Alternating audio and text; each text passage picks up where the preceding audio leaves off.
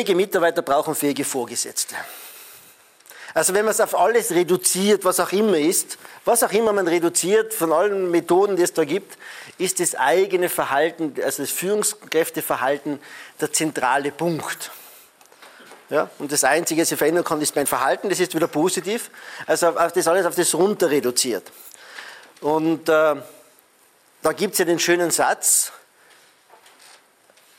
Menschen entscheiden sich für Firmen und verlassen Chefs mit dem man so ein bisschen nachdenken kann. Man sagt, ja, ich entscheide mich mal grundsätzlich für eine Firma, weil ich sie als attraktiv betrachte, weil halt, äh, die haben ein gutes Image oder weil halt, ja, das ist, ich kenne ja nicht viel mehr davon, ja, entscheide mal für die Firma. Aber sie verlassen dann die Chefs. Es mag schon auch andere Gründe geben, wieso Mitarbeiter den Arbeitsplatz verlassen und den Arbeitsplatz wechseln. Das kann mal persönliche Gründe sein, private, man übersiedelt oder echte Neuorientierung und derartiges.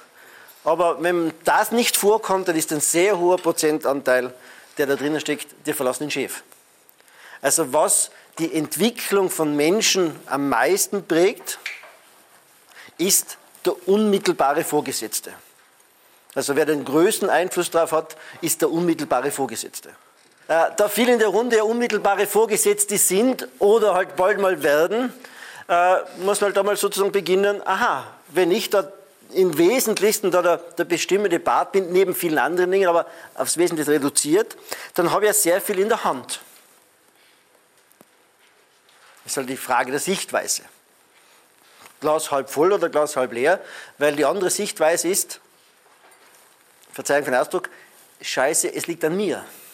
Also es sind die zwei Dinge, wenn man die Welt halt sehen kann, so blöd, es liegt an mir oder, na Gott sei Dank, ich habe jetzt total viel in der Hand. Ja, ich habe, was alles da kann ich sehr viel bestimmen und prägen. Das ist, glaube ich, was man sich dabei so durch den Kopf gehen lassen kann. Und nachdem das Einzige, das wir verändern können, das eigene Verhalten ist, kann man mal so kritisch dran gehen und ein bisschen Verhaltensmuster bei sich einmal so überprüfen und nachdenken darüber, passt es, gibt es da andere Optionen, sozusagen ein paar, paar Flecken mal aufdecken, mit denen man sich derzeit nicht beschäftigt hat und mit dem beginnen wir jetzt mal weil es einfach, ich gar nicht einmal strukturell reden möchte und alle möglichen anderen Dinge. Ich möchte einfach mal bei euch beginnen und sagen, aha, jeder ist der gewissen Führung ja schon drinnen oder wird es bald sein.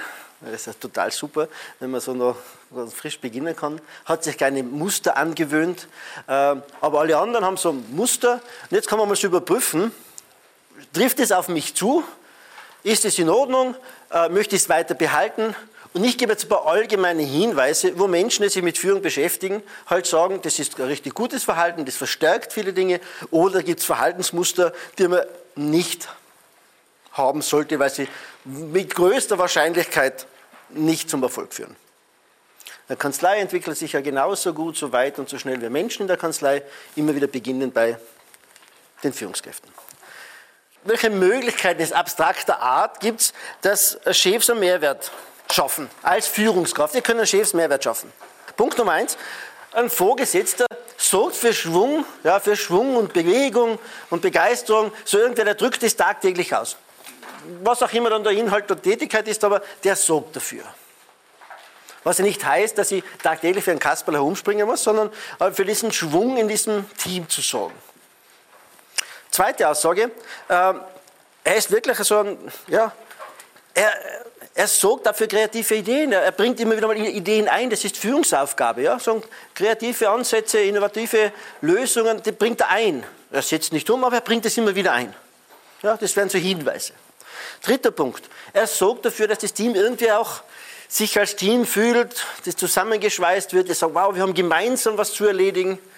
Das sind so Eigenschaften oder Verhaltensmuster, die Mehrwert sorgen und die gute Chefs machen sollten. Er löst Probleme, beseitigt Barrieren, erleichtert ihnen den Erfolg. Also im Sinne von, wichtig ist, dass die Leute den Erfolg haben, nicht ich, sondern die Leute, die ich da führe. Er fungiert als Kommunikationspartner, ist als abstrakt formuliert, man kann das jetzt gleich runterbrechen.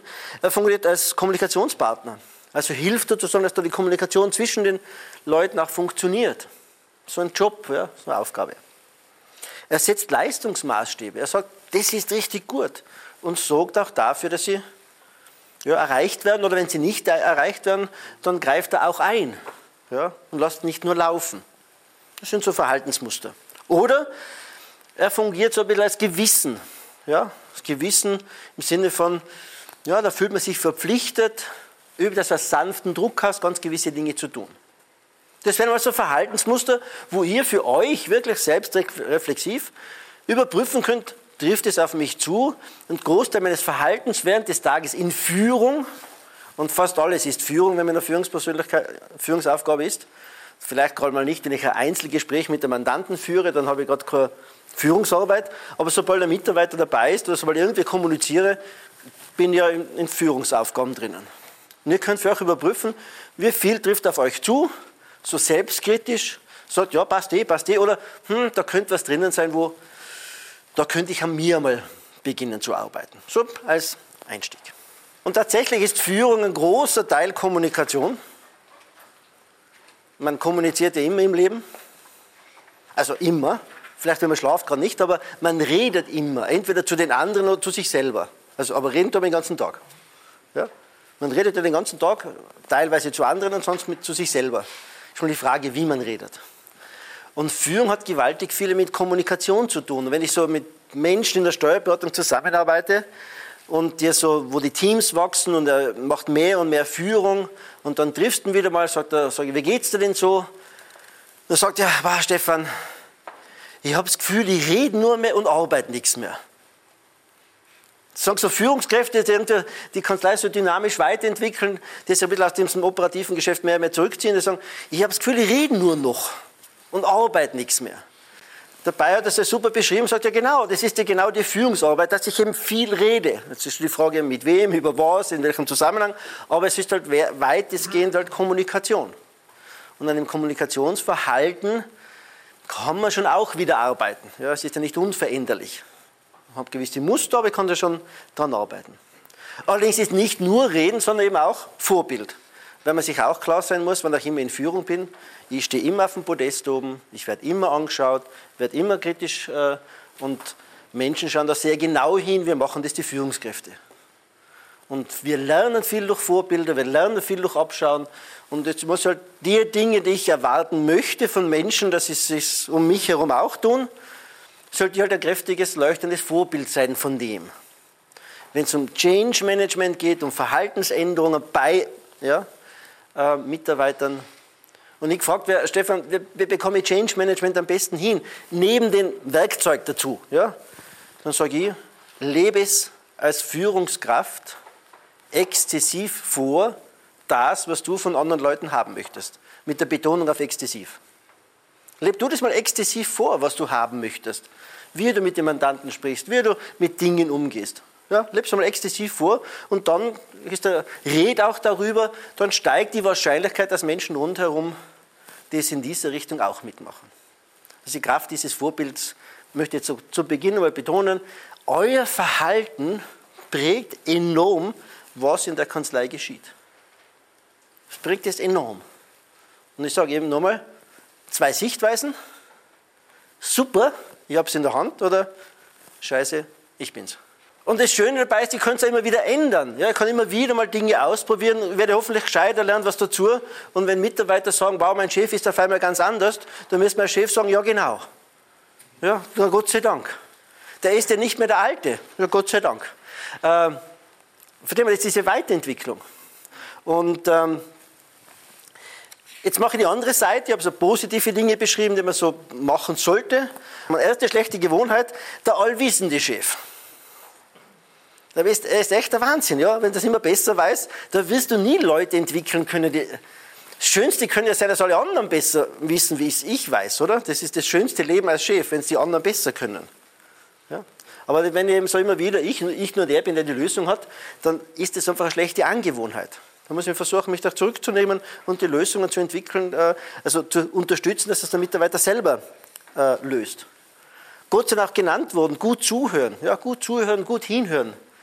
Das ist auch nicht jedermanns Sache. Ja. Wir kommen noch zu Stärken und, und, und, und Präferenzprofilen und Persönlichkeitsanalysen. Ja, da gibt es halt so und so ausgeprägte Menschen, die tun sich halt mit Zuhören schwerer wie die anderen. Ja? Und dann muss halt an dem, wenn ich in Führung bin, muss an dem etwas dann kann er mit dem arbeiten. Ja? Da gibt es schon ein paar Tricks und Methoden, das auch sich einzutrainieren. Eine zweite schlechte Angewohnheit, vielleicht ist der Begriff gut zu merken, ist Gemüse, Gemüsekistenmanagement. So nennt es er halt. Das sind die Chefs, die dauernd dafür, noch wenn sie durch, durch den Laden gehen, immer noch selber die Gemüse, als, als immer so in, in genau so hinstellen, damit das Jahr passt. Ja, das sind die Chefs, so immer noch, die, die letzten Details immer noch machen eine Form des Titelmanagements, bei euch kommt es ja nicht vor, wenn man ab der Steuerberaterprüfung dann per Du ist mit dem Chef. Vorher waren wir fünf Jahre lang per Sie, jetzt ist man Steuerberater, jetzt bist du per Du. Wo ich sage, das ist Titel, ist auch Titelmanagement. Ja, aber wenn du bist, dann hat sich was geändert. Ja? Darüber nachzudenken, kann man nicht den Weg vor dem, dass Titel gar keine Rolle spielen. Wir Österreicher sind da deutlich äh, gefährdeter. Ja? Umso weiter es in den Osten geht, Verzeihung jetzt, und umso mehr in die Großstadt äh, ist es noch schlimmer. Ja? Ja, da bist du immer der Herr Magister und da ruft in der Kanzlei an und fragst, ist der Herr sowieso da? Und die Antwort kommt, nein, der Herr, Herr Magister ist noch nicht zu sprechen. Und Titel, ja, wie, wie Österreicher halt, ja, wir haben ja für alles einen Titel. Aber so Titelmanagement in der Kanzlei, das ist sicher nicht zielführend. Ja? Weg mit dem. Es geht um Fähigkeiten und Kompetenzen, egal welchen Titel man zufälligerweise hat. Ja? Nächste schlechte Angewohnheit ist Technik von Menschen, trotz aller Digitalisierung, die jetzt ansteht. Ja, trotz allem, ja. Mag schon so sein, aber es sind immer noch die Menschen, die dafür sorgen, dass die Technik funktioniert. Ja, also auch wenn wir jetzt das Thema Digitalisierung so groß auf der Agenda stehen haben, das ist ein richtig wichtiges Thema für den Berufsstand. Ich habe dazu ein bisschen meine anderen Betrachtungsweisen. Wer so die, die Newsletter von mir liest, wird erkennen, dass das Digitalisierungsthema ich ja total positiv darstellen kann. Im Sinne von nicht darstellen kann, sondern es ist so. Na, endlich können wir Dinge tun, die der Klient schon seit Jahrzehnten will. Und endlich haben wir die Technik dafür, dass wir die Dinge, die der, die der Klient schon seit Jahren von uns haben möchte, auch erledigen können. Viel früher dran zu sein, viel näher dran zu sein. Ja, die Zusammenarbeit angenehmer zu machen, ja, viele Dinge wegzulassen, die den, die den Klienten auch schon seit Jahren und Jahrzehnten stört. Ja. Also, mal so zu betrachten. Und in all diesen Veränderungsprozessen, trotz aller Technik, die wichtig ist, wo ich sage, ich brauche Top-Ausstattung, ich brauche die entsprechenden ja, Maschinen dafür, aber es sind immer noch die Leute, die das bedienen. Und insofern immer Menschen vor Technik und nicht, nicht umgekehrt. Eine fünfte schlechte Angewohnheit ist nicht zu delegieren oder zu wenig zu delegieren. Wann auch immer eine Führungskraft nicht delegiert oder zu wenig delegiert, behindert sie die gesamte Unternehmensentwicklung. Das, da, äh, äh, da behindert man nicht nur sich selber, das ist sowieso, das alleine müsste Grund genug sein. So, okay, machen wir halt nur selber das Leben schwer. Das wäre eh noch erträglicher. Der nächste Punkt ist, ich, ja, ich behindere die Entwicklung von meinen Mitarbeitern und in Summe behindere die gesamte Entwicklung der Kanzlei. Wenn Menschen Dinge machen, die sie schon längst nicht mehr machen sollten, weil es jemand anders auch könnte, wenn man es ihm mal erklärt, dann behindere ich Entwicklung. Das sind schlechte Chefs, die einfach nicht delegieren können. Da gibt es einen so einen Beitrag, wo ich von, von den zwei Schallmauern äh, spreche. Das sind diese zwei Schallmauern der Kanzleientwicklung. Und das kann man so beobachten, dass, äh, dass Steuerberatungskanzleien, also jetzt bezogen auf die Steuerberatungskanzleien, so zwei Schallmauern haben. Die erste Schallmauer ist bei einem Verhältnis von sieben, acht Köpfen pro Inhaber. Das ist die erste Schallmauer. Das kann jetzt auf den Einzelinhaber bezogen sein, okay, da stehe ich irgendwo am Land. Es könnte aber genauso gut sein, man hat zwei Partner oder drei Partner oder auch fünf Partner, dort halt mal drei, vier, fünf. Dann steht man irgendwo an und wenn man nicht ganz gewisse Dinge macht, bleibt man das ganze Berufsleben genau dort. Wieso? Geht nicht weiter. Ja? Das ist nicht gut und schlecht im Sinne von moralisch gut oder schlecht. Das ist nur halt so und hat halt Konsequenzen dass ich sage, ja, da wird es halt keine weitere Unternehmensentwicklung mehr geben. Und diese Schallmauer, das kannst du echt beobachten, die bleiben 20 Jahre an der Schallmauer. Nur mal, es ist kein moralischer Anspruch, dass es so sein muss oder nicht so sein muss. Aber ich habe nur eine Chance, diese Schallmauer zu überspringen, wenn ich echt einmal bereit bin, mehr zu delegieren.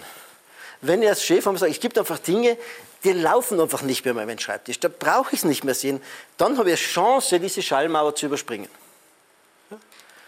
Solange aber noch zu viel über den eigenen Schreibtisch geht, zu viel man immer noch sehen müsste, zu viel immer noch mal draufschaut, habe ich die Schallmauer. Wenn man das mal schafft, Dann gibt es meistens eine, eine ziemlich dynamische Entwicklung, dann geht es auf einmal wieder weiter. Ja? Dann kommt die nächste Schallmauer, die meistens so bei, ich muss jetzt vorsichtig sein, weil es nicht nur Köpfe sind, sondern auf Vollzeit gerechnet. Äh, bei Köpfen sind es oft so 20, auf Vollzeit oft schon ein bisschen runter, so 15, in dieser Größenordnung. Da kommt auch so eine zweite Schallmauer, wo man ansteht. Ja? Wenn man nicht, und jetzt kommt der nächste Schritt, wenn man nicht dort bereit ist, ganz signifikant Führungsverantwortung zu delegieren. Also da tue ich nicht nur fachliche Dinge, Mandatsbetrag, das ist die erste Schallmauer. Die zweite Schallmauer ist signifikant mit allem drum und dran Führungsverantwortung. Dann habe ich wieder eine Chance und dann geht es wirklich, dann marschiert es richtig los. Und ich habe mit Kanzleien zu tun, die haben Größe ist nicht alles, bitte richtig verstehen. Größe ist nicht alles. Es ist nur schon ein Hinweis, dass man irgendwas richtig macht. Ja, also das hat schon Bedeutung. Ja, hat schon Bedeutung. Nicht um, aus, aus, aus irgendwelchen Gründen sind die Big Four die Big Four. Ja, es, die machen auch was richtig. Ja, so darf man es auch nicht sehen. Ja. Ähm, und dann geht es wirklich weiter und ich habe so mit Kanzleien zu tun, mit Strukturen, wo du sagst, Wahnsinn, fünf Partner, 180 Köpfe, da ist aber auch keine Grenze gesetzt. Die haben, haben, sich so organisiert und strukturiert, dass es vielleicht auch 250 sein könnten. Ja? Immer noch mit den fünf Partnern. Nur halt mit massiver Delegation von Führungsverantwortung. Wenn man es haben möchte, ist kein moralischer Anspruch. Ja? Aber ich glaube, das ist ein, wenn man es haben möchte, muss man bereit sein zu delegieren. Bei den meisten Kollegen fängt es eh schon sehr viel früher an, sozusagen schon in der, in der Stufe 1 deutlich mehr zu delegieren. Und die sechste schlechte Angewohnheit, äh, sollte in dem Kreis gar nicht nennen dürfen, äh, ist Schuldige zu suchen, anstatt Fehler zu vermeiden. Auch ganz heiße Kiste, immer wenn was passiert, wer war der Schuldige, anstatt zu sagen, wir können wir dafür sorgen, dass der Fehler äh, nicht mehr wieder aufkommt. Ja? Das ist also eine bekannte, hoffentlich bekannte Sache.